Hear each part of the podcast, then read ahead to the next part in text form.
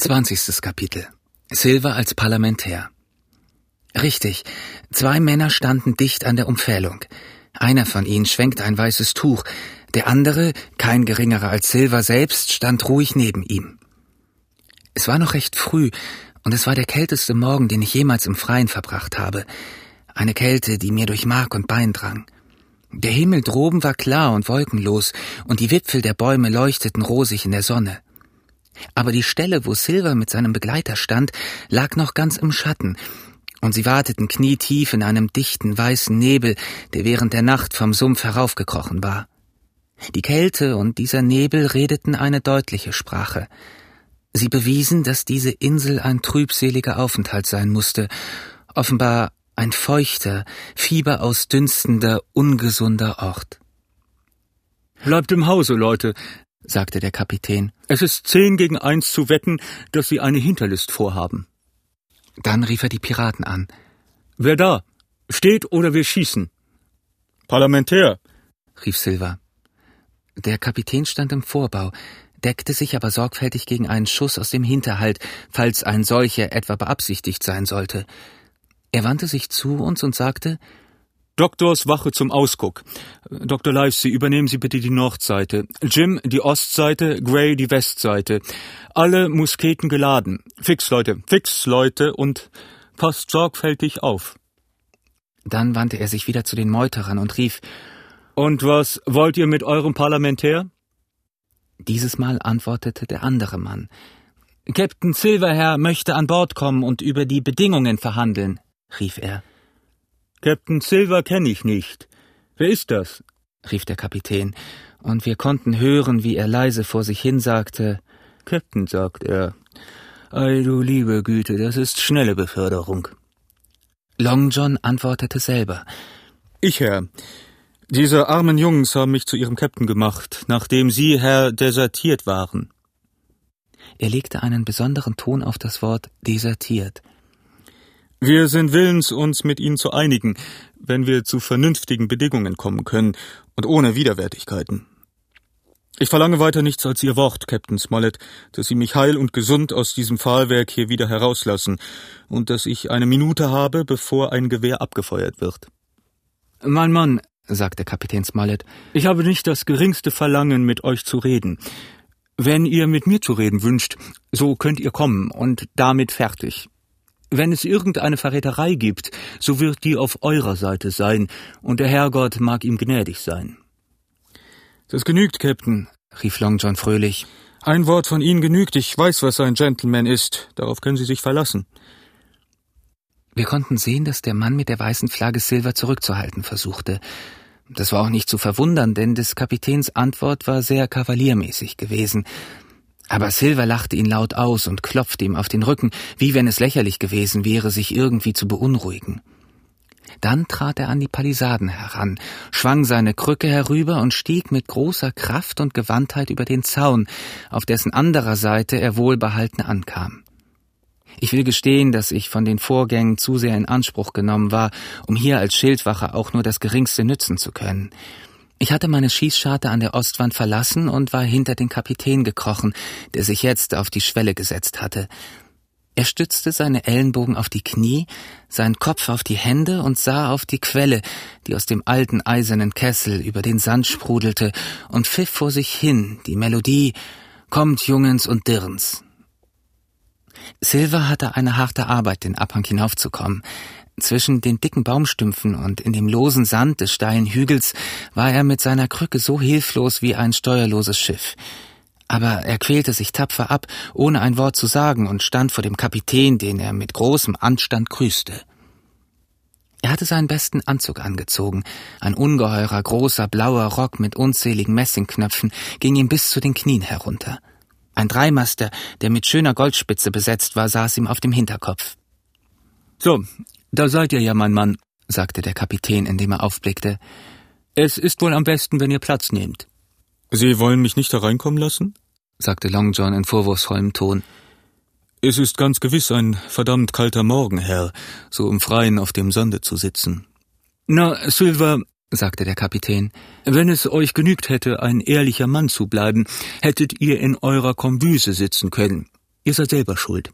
Ihr seid entweder mein Schiffskoch und als solcher wurdet ihr anständig behandelt, oder ihr seid Captain Silver, ein gemeiner Meuterer und Seeräuber, und dann könnt ihr euch hängen lassen.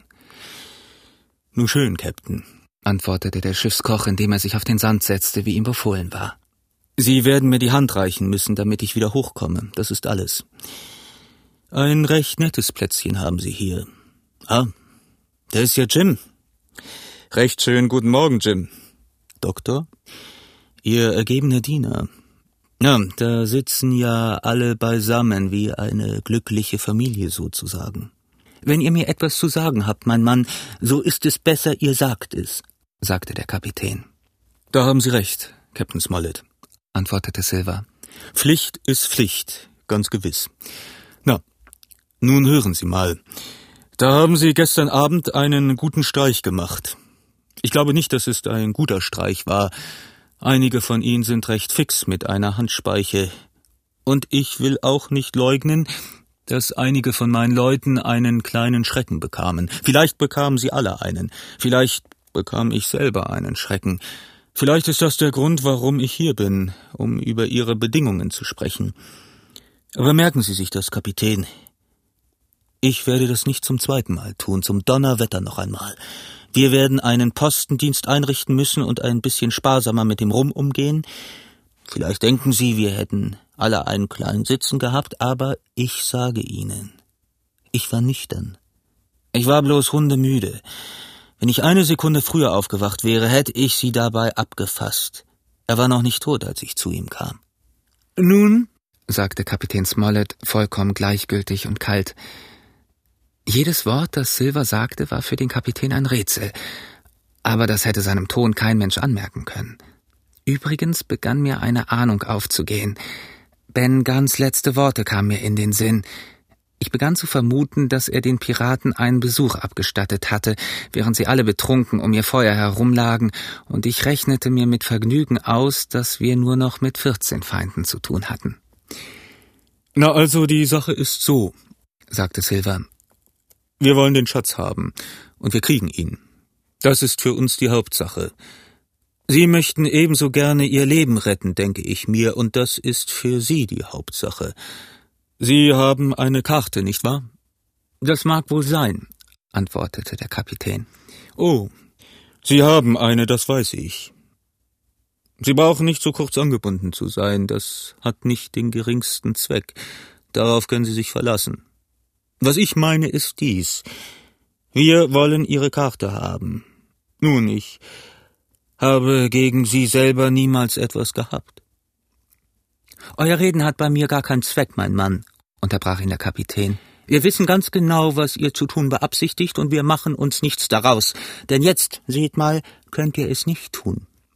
Und der Kapitän sah ihn dabei ganz ruhig an und stopfte sich eine Pfeife. Wenn Abe Gray rief Silver laut. Still davon, rief Smollett. Gray hat mir nichts gesagt und ich hab ihn nichts gefragt. Und ich will euch was sagen.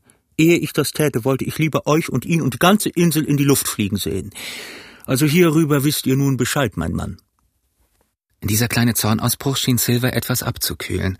Vorher hatte er sich beleidigt gestellt, aber jetzt nahm er sich zusammen und sagte Das kann ich mir wohl denken. Ich habe nicht darüber zu urteilen, was nach der Meinung solcher Herren wie Sie Schiffsrecht ist oder nicht. Und da ich sehe, dass Sie eine Pfeife rauchen wollen, Captain, so will ich so frei sein, desgleichen zu tun. Und er stopfte sich eine Pfeife und zündete sie an. So saßen die beiden Männer eine ganze Weile schweigend da und rauchten. Zuweilen sahen sie einander ins Gesicht, zuweilen drückten sie ihren Tabak nieder, zuweilen beugten sie sich vor, um auszuspucken. Es war so gut wie eine Theatervorstellung, ihnen zuzusehen. Na also, fing endlich Silver wieder an. Die Sache ist so. Sie geben uns die Karte, damit wir den Schatz kriegen können, und schießen keine armen Matrosen mehr tot und schneiden ihnen nicht mehr die Kehle ab, wenn sie schlafen. Also das ist Ihre Leistung, und dafür stellen wir Ihnen Folgendes zur Wahl. Entweder kommen Sie zu uns an Bord, sobald der Schatz auf dem Schiffe ist, und dann gebe ich Ihnen mein Affidavi, mein Ehrenwort, Sie irgendwo, wo Sie Lust haben, heil und gesund an Land zu setzen, oder, wenn Ihnen das nicht passt, weil einige von meinen Leuten etwas rau sind und eine alte Rechnung mit ihnen haben, von wegen früheren Anschnauzens, dann können sie auch hier bleiben. Wir wollen alle Vorräte mit Ihnen teilen, Mann für Mann, und ich gebe Ihnen mein Affidavi, wie vorher, das erste Schiff, das ich treffe, anzurufen und hierher zu schicken, um Sie aufzunehmen. Nun, Sie werden zugeben, dass das ein Wort ist. Etwas Besseres können Sie ganz gewiss nicht erwarten. Und ich hoffe, dabei erhob er seine Stimme, dass alle Leute in dem Blockhause hier meine Worte vernehmen. Denn was ich einem sage, das gilt für alle. Captain Smollett stand auf und klopfte seine Pfeife in seine linke Handfläche aus. Ist das alles? fragte er. Mein allerletztes Wort zum Donner, antwortete John. Weisen Sie es zurück, so werden Sie von mir nichts mehr zu sehen kriegen, außer Musketenkugeln.